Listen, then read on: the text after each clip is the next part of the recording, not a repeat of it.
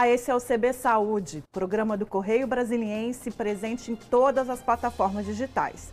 Chegamos até você pela TV, podcast e redes sociais. Participe aqui da nossa entrevista nas lives do Correio. Você pode escolher Facebook, Twitter ou YouTube. Lembrando que o CB Saúde é uma parceria do Correio Brasiliense e da TV Brasília.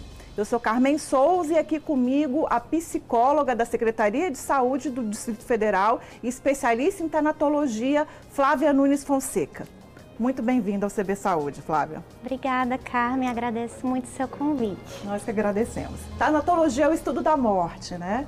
E a nossa conversa vai versar e aí muito sobre um período que a gente tem enfrentado a morte aí de uma forma muito significativa, né? Uhum. A pandemia no Brasil são pelo menos 610 mil óbitos, 5 milhões de óbitos no, no mundo. E eu queria começar falando um pouco de que forma que isso impacta a nossa relação com a morte. Bom, a morte é um tema complexo tem várias dimensões, não é só questão biológica. O que, que acontece quando o nosso corpo deixa de funcionar? O que, que define quando a gente está vivo ou morto? Mas tem uma questão social, cultural, psicológica em relação à morte. Então, nesse momento que a gente está vivendo com é, um, um contato frequente, constante com tantas mortes assim, inevitavelmente a gente tem que entrar em contato com esse assunto porém ainda é um tabu muito grande a morte. Então, é, são diversas as reações possíveis, desde um distanciamento, uma fuga, não quero falar sobre isso, não quero entender, compreender, ou também uma preocupação muito grande de que esse, essa realidade pode, possa chegar e vir antes do que eu gostaria, antes do que eu imaginava. E esse silenciamento é um processo histórico, né? Digo isso uhum. porque é, algumas pessoas até devem lembrar, assim, há um tempo, é, as despedidas eram dentro de casa, as crianças uhum. participavam né, do, do velório. Uhum. É, ainda acontece em algumas cidades do interior, assim, a uhum. cidade toda se mobiliza né, para a despedida de alguém querido. O que, que foi acontecendo para que a gente começasse a evitar falar sobre isso e ir uhum. enxugando esses rituais? Uhum. Eu vejo muito é, a, essa relação com o desenvolvimento da tecnologia mesmo e essa, essa nossa busca incessante pela cura a todo custo. Então, a morte passou a ser um, um, um, vista como um fracasso para os profissionais de saúde. Então, concordo com você que antigamente o mais comum é que as pessoas ficassem em casa, as crianças participavam de todo o processo, era algo visto como um processo que de fato é normal. E com o desenvolvimento da tecnologia, quanto mais a gente eh, consegue formas de prolongar a vida, de curar doenças, e isso é, de nenhuma forma eu digo que é negativo, sim, é positivo, mas por outro lado, a gente tem uma dificuldade de lidar com o fato de que em alguns momentos, em algumas situações, a morte acaba sendo inevitável. Então, essa sensação de fracasso, de que a morte não deveria acontecer, que a morte é algo errado, faz com que a gente se relacione com, com essa questão do adoecimento e da morte de forma diferente. Então, é, hoje é mais frequente a gente se perguntar: será que eu conto ou não conto para a criança? Será que eu levo ou não levo a criança para participar de um ritual de despedida? Enfim, quando antes, como você falou, antigamente as crianças estavam ali e nem havia esse questionamento. E né? o que fazer? Contar para as crianças, levar as crianças? Aí eu vou dar aquela resposta de psicóloga, né? O depende. depende. é, o que é mais importante é que a gente seja verdadeiro e honesto, mas não tem muito um certo e errado de que sempre você deve levar ou nunca não, você deve esconder. É muito a gente deixar a criança livre para é, se expressar nesse momento, para falar do entendimento dela do que está acontecendo então, isso depende muito da faixa etária. Então, crianças muito pequenas nem vão compreender o que é a morte, que a morte é irreversível. Essa compreensão vem com, com o amadurecimento. E a gente ser verdadeiro com a criança é no sentido da gente contar o que aconteceu, a gente evitar histórias como ah, ele foi viajar, ele já volta. porque isso pode trazer mais dúvidas e mais dificuldades do que é, acolhimento para a criança. É, falando de criança e até da pandemia, como eu comecei falando, a gente tem aí também um cenário muito delicado que são os órfãos né, da, uhum. da Covid. Né?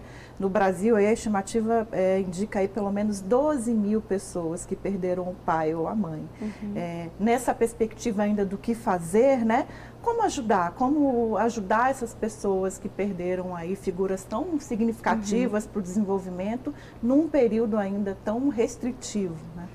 É, eu acho que uma primeira questão que a gente precisa abordar é a não tentativa de abortar esse sofrimento. Então, a gente compreender que sofrimento, tristeza, dificuldades diante de uma perda, como você falou, super significativa, de figuras importantes na vida de, de uma criança ou de qualquer pessoa, inevitavelmente leva a sofrimento. E o que é bastante interessante é que a maioria das pessoas que passam por uma experiência de, de perda, de luto, não vão necessitar necessariamente de um acompanhamento de um profissional. Então a gente tem níveis de cuidado ao luto. Então desde um, uma terapia do luto, que seria um nível especializado, mas a gente tem o aconselhamento, um acompanhamento do luto e mais ainda um papel super importante da rede de apoio. Então, nesse momento, principalmente para esses órfãos, o que é muito importante é que a rede de apoio se faça presente. E a rede de apoio vai desde é, os familiares mais próximos, vai a consideração de pessoas da comunidade, vizinhos, ou se você participa de algum grupo, digamos assim, da igreja. Então, que essas pessoas estejam presentes, unidas. E um outro fator que eu acho muito importante de salientar é que talvez no início, assim que a perda acontece, é, geralmente está todo mundo ali muito próximo, tem ligações, as pessoas visitam e que isso não se perca ao longo do tempo, porque é muito comum que os enlutados refiram um sofrimento com o passar do tempo, quando a poeira baixa, né, digamos assim, porque aí você não recebe mais ligações, visitas e aí aquele vazio fica mais evidente. É nessa linha de cuidado permanente, de atenção né, prolongada, a gente pode é, é, identificar sinais de que o luto está começando a ficar disfuncional? Sim, então, como eu estava é, dizendo, o luto a gente precisa primeiro despatologizar, é considerar como um processo que é normal e que é natural e o problema é que é um campo fértil para muitos julgamentos. Então, do que, que é certo ou errado, do que, que é esperado. Então, tem a questão, se fala muito do tempo, ah, se passou uma semana, um mês, a licença que as pessoas têm no trabalho para quando morre um, um, ente querido, e aí tem que ser uma pessoa com um, uma relação muito próxima, consanguínea, é um período muito curto. Então a gente não espera que nesse período a pessoa é, esteja, não esteja mais em sofrimento. E aí tem alguns fatores que a gente vai observar para verificar se é, é um, um caso de um luto que está caminhando para uma complicação. Então, o fato de você chorar, de você sofrer, de você lembrar, é, não é necessariamente um sinal de que você não está lidando bem com a situação. Pelo contrário, é, a gente precisa incentivar as pessoas a acolherem esses sentimentos e a gente observa se é, existe um movimento em direção a uma reorganização. Acho que esse é um ponto mais importante, porque o natural é a gente ficar nesse movimento pendular mesmo. Ora nós estamos mais tristes, ora a gente rumina, a gente pensa sobre o que aconteceu, mas ao mesmo tempo há espaço para alegria, há espaço para você retomar suas atividades. Então, algo que é interessante é a gente verificar se essa pessoa está caminhando para uma reorganização, embora ainda apresente alguma reação de sofrimento, ou não, se ela fica mais nesse polo da tristeza e do, do trabalho de luto que a gente disse. Falando em retomada, e eu vou voltar de novo com, com a pandemia, a gente já volta agora para um cenário que as pessoas, o home office está acabando, né? As uhum. pessoas estão voltando a trabalhar, as crianças estão voltando à escola e gente voltando é, de, uma, de um momento é, de perdas dentro de casa, né? Uhum. O que fazer aí nesse momento em que você tem o seu colega de trabalho que perdeu mais de uma pessoa, o seu aluno, o seu colega ali da escola que perdeu um pouco mais de uma pessoa. A gente pode pensar em cuidados mais específicos, assim, para essas uhum. situações pontuais? É, eu gostei muito de você ter feito essa pergunta. É, acho que as pessoas geralmente ficam desconfortáveis e têm muitas dúvidas sobre como abordar. De repente eu sei que tem aquele meu colega de trabalho que perdeu vários familiares e daí eu fico naquela o que, que eu vou dizer. Então eu vou começar dizendo o que você eu aconselho a não dizer.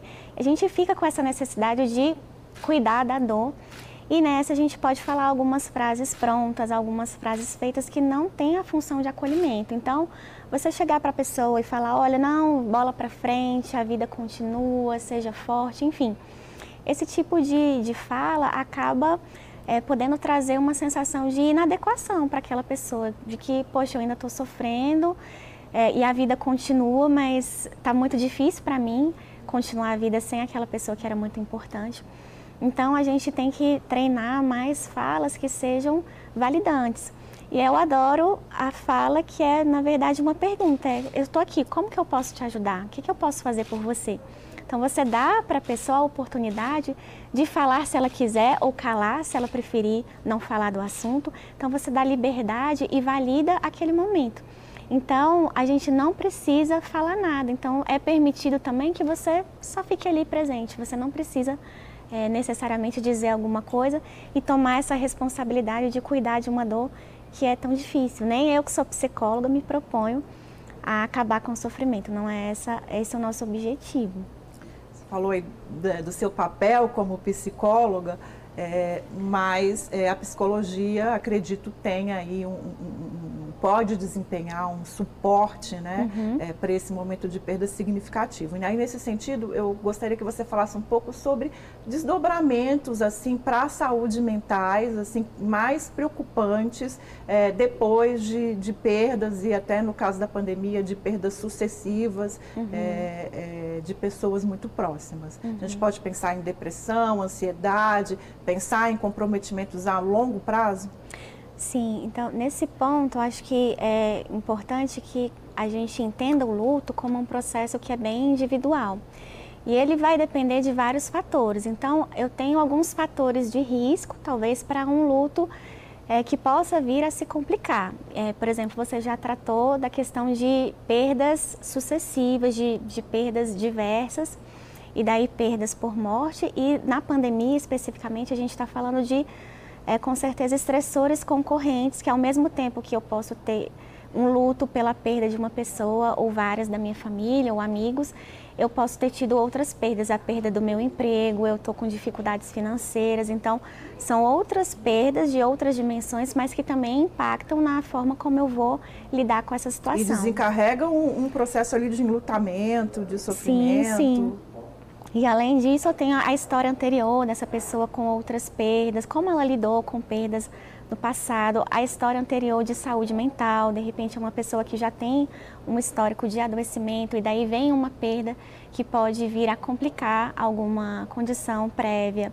É, depende de, de, desses fatores para a gente ver como que a pessoa vai lidar com, com as perdas, mas o ser humano é um ser adaptativo. Então, a gente tem que trabalhar para construir repertórios, caso a pessoa não tenha. Esses repertórios de adaptação podem ser construídos porque a gente vai precisar, um, acolher a dor, não é afogar essa dor, mas acolher, falar sobre isso, dar oportunidade. E muitas vezes os enlutados não têm esses espaços para conversar sobre isso. É, com seus amigos, com sua família, a gente quer é, a gente tem uma dificuldade de falar sobre isso e a gente acha que a pessoa não quer falar. Então a gente quer que esqueça, que bola para frente. Então, muitas vezes a terapia é o espaço que ele tem para conversar sobre essa dor, sobre essa dificuldade, sem julgamento. E é, num outro momento, a gente vai ajudar essa pessoa a verificar a rede que ela tem, o repertório que ela já tem para lidar e reorganizar a sua vida pensando, a gente está falando da dificuldade das pessoas, né, é, é, que perdem familiares, tudo mais, me vem à cabeça também a preocupação e a dificuldade dos profissionais de saúde. Como uhum. você bem disse no começo da nossa entrevista, a gente vem de uma sociedade que tem uma evitação com a uhum. morte de qualquer forma, né? É muito comum a gente ouvir, por exemplo, profissionais de saúde dizendo meu plantão ninguém morre, né? Isso. É uma uma prática, né, na área de saúde. De repente a gente se pega diante de uma doença em que morre muito, morrem muitas uhum. pessoas, uhum. milhares em, em, um dia, né? Os uhum. profissionais de saúde também acredito vão precisar e precisam desse suporte uhum. com relação ao enfrentamento da morte e agora na pandemia de um jeito tão diferente. Uhum. Né? Eu concordo com você. E aí eu, eu falo, eu lembro da minha formação, eu não tive na faculdade nenhuma disciplina que tratasse sobre morte, que trouxesse essa reflexão, embora eu tenha estudado psicologia. E imagine outras áreas da saúde. Então, a gente vem muito no modelo que é chamado de biomédico, que é esse modelo que foca no físico, que foca na cura, e aí a gente tem dificuldade de ampliar a nossa visão. E aí eu me coloco também dentro dessa, desse grupo, porque quando eu comecei a minha carreira de psicologia hospitalar, eu tinha essa ideia de que, nossa, uma semana perfeita era aquela semana que ninguém morresse na enfermaria. Então, é, acho que a partir daí eu comecei a estudar sobre morte, sobre luto, para compreender que existe algo além, que a gente tem o que fazer e que tem um papel muito importante dos profissionais da saúde no cuidado, em qualquer momento da vida e um cuidado, inclusive, nos momentos finais de vida. Só que profissionais de saúde têm uma questão também, que eles são os cuidadores e têm muita dificuldade em pedir ajuda, em ser cuidados. Então, é, existem muitas experiências é, atualmente de que foi oferecido cuidado para os profissionais de saúde, mas eles não procuram. Então, a primeira coisa é a gente reconhecer quando a gente precisa de ajuda. Flávia, a gente vai fazer um pequeno intervalinho, mas vamos voltar falando agora até do luto coletivo, né? Uhum. Essa mobilização, às vezes, de muitas pessoas diante da morte, principalmente de famosas. Ótimo. CB Saúde de hoje conversa com a psicóloga especialista em tanatologia, Flávia Fonseca. Não sai daí não, a gente está voltando.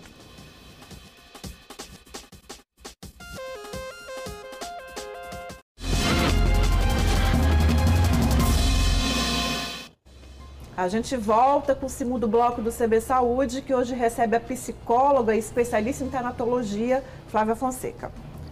Flávia, como prometido, vamos falar um pouco agora de luto coletivo, né? Uhum. Há menos de uma semana, o Brasil perdeu uma cantora famosa, Marina Mendonça, e teve uma mobilização aí social imensa, né? É, por que, que essas coisas acontecem? Bom, a morte de uma figura pública e daí especificamente a Marília também traz algumas especificidades e daí é, primeiramente tem uma questão do que, que aquela pessoa simbolizava. Então muito pode se questionar, ué, mas eu nem conhecia essa que tá figura, tá chorando, por que está né? chorando, por que, que isso te atingiu tanto. Mas a gente, de alguma forma, sim, a gente conhecia aquela pessoa. Então é, usando o exemplo da Marília, né? ela estava presente em redes sociais, propagandas, a música dela, mesmo que você não gostasse, em algum momento você escutou no rádio, numa festa. Então a gente tem algumas memórias afetivas, talvez, relacionadas à música. E aí vem mais o que, que aquela pessoa representava, para além de uma cantora, ela é, tinha uma questão da representação do feminino, então ela abriu caminhos no, meio do sertanejo que essencialmente é dominado por homens, ela trouxe a voz para a mulher nas letras da música que ela cantava. Então, ao longo dessa semana, na verdade, eu tive a oportunidade de conversar com muita gente que, que me falou sobre onde que tocou a morte da Marília Mendonça. E aí, nesses casos de, de luto pela morte de uma pessoa famosa, acho que a gente fala muito das nossas dores. Então tem gente que era fã, sim, e falou de como é difícil perder uma pessoa importante, de quem eu gostava. Então tem gente, é, tá muito frequente essa fala de uma mãe jovem que vai deixar um filho. Então tem grupos de mães se sentindo muito mobilizadas. E daí eu digo que fala da nossa própria dor porque eu lembro que eu sou mãe e eu posso vir a faltar, eu posso morrer e deixar meu filho, como que isso vai ser? Então, a morte de uma pessoa famosa nos comove, nos atinge, porque envolve um, um simbolismo em várias dimensões. E aí nos lembra da nossa própria finitude. A gente não está acostumado no nosso dia a dia a ficar lembrando que somos seres finitos. E daí quando acontece assim a morte de uma pessoa famosa, a gente se lembra de que é, a morte é como que ela não respeita, né? Nenhuma pessoa famosa no auge da carreira, uma pessoa boa, então jovem, vem né? jovem, vem muito um questionamento, um senso de, de injustiça. E aí eu uso muito um exemplo da morte do ator Domingos Montagnier, que ele era o protagonista da novela e daí a gente percebe, poxa, até o herói pode morrer sem previsão, sem, sem possibilidade de despedida antes de concluir o que ele gostaria novela, de concluir, né? antes de concluir a novela. E isso nos remete à nossa própria vida, a essa impermanência, que a gente não tem o controle de tudo. Então, quando eu soube da notícia da, da Marília, eu fui correndo dar um abraço no meu marido. Então é isso, a gente lembra, poxa, algo que a gente é, não pensa o tempo todo, mas pode acontecer com qualquer um de nós. A morte da Marília também, até pela flexibilização das regras aí de isolamento, permitiu com que as pessoas se despedissem dela, né? Isso. No começo da pandemia, é, as restrições com relação aos funerais é, também foram uma queixa assim muito grande uhum. de quem perdeu, né, o, o alguém muito próximo. Uhum. Esses rituais são importantes também nesse processo de enlutamento e de despedida. Né? Sim, os rituais têm um, cumprem é, vários papéis nesse momento. Então é, muito se fala, ah, mas a pessoa nem vai estar tá aqui para ver. Então, esses rituais têm uma função muito grande para os enlutados. Então, é um momento de você reunir a sua rede de, de apoio, de você receber o suporte das pessoas. É um momento de você prestar uma homenagem para aquela pessoa que faleceu, de você, é, dentro do seu grupo social, você demonstrar que aquela pessoa é importante, demonstrar a sua emoção e prestar uma, uma homenagem naquele momento. Então, na pandemia, com o impedimento desses rituais da forma como tradicionalmente eles acontecem, demandou que a gente usasse muito de uma criatividade e uma adaptação, com certeza, não é a forma como a gente gostaria. E, e, o que eu ouvi muito das famílias foi assim, puxa, um sofrimento por eu não poder dar uma despedida digna para o meu familiar. Então, o que é uma despedida digna? E a gente pensar em alternativas de... Aí tem os, os velórios é, virtuais, é, livros virtuais de assinatura, ou a família se reunir, fazer uma homenagem. E sempre pensando no que faz sentido para aquela pessoa, porque não adianta a gente vir com receita pronta se aquilo não fizer sentido de acordo com a história e do que aquela pessoa acredita como seu valor. Falando em receita pronta, acho que a gente entra numa outra, num outro ponto, estamos no finalzinho, mas acho que é importante a gente pontuar que são lutos, outros lutos que não são legitimados, né? uhum. né? De pets, é, mães que perdem os filhos durante a gestação, uhum. também são pontos aí em que há muito ainda a se falar e, é, sobre, sobre essas mortes, né? E compreendê-las é, uhum. com, com, toda a força e todo o significado que elas têm. Sim, acho que a morte da Marília Mendonça trouxe é, esse assunto à tona como um exemplo, é um luto é, não reconhecido no sentido de que na nossa sociedade a gente tem muitas regras de como viver o luto quem pode viver o luto, como ele deve demonstrar o luto. Então você trouxe aí vários exemplos de que muitas vezes a gente não compreende, a gente não valida, a gente não aceita que as pessoas possam estar em sofrimento. É, por perdas que não são vistas como relevantes ou tradicionais. E daí a gente cai novamente na questão do julgamento, da receita pronta, e daí a gente querer dizer o que está certo ou errado no luto e como as pessoas devem viver as suas emoções. Flávia, agora estamos terminando mesmo, assim, queria te fazer um convite para que você dissesse aí para quem está nos assistindo, é, um recado para quem está passando aí por um momento de enfrentamento mesmo da perda de alguém, uhum. ou em função da Covid-19, ou em função de outros fatores, né? uhum. né? Vivemos um país extremamente violento, a morte por, pela violência também é uma morte bastante dolorida, se é que a gente consegue fazer essas comparações. Uhum. O que, que você é, dá de recado aí para quem está nesse processo de enlutamento? Bom, acho que a gente está vivendo tempos muito difíceis e não sei, eu vou, vou lembrar do título de uma música da Marília, né? Todo mundo vai sofrer. E isso não é no sentido de defender sofrimento, a sofrência, mas é no sentido de normalizar. Então, que a gente tenha a possibilidade de acolher as nossas dores e de viver o nosso luto da forma como ele tem que ser, sem julgamento, sem censura e que você peça ajuda caso você precise. Muito obrigada, Flávia, pela sua participação. Eu que agradeço. Obrigada a você também que nos acompanhou em mais uma, uma edição do CB Saúde. A gente fica por aqui, fique bem e saúde. Até a próxima.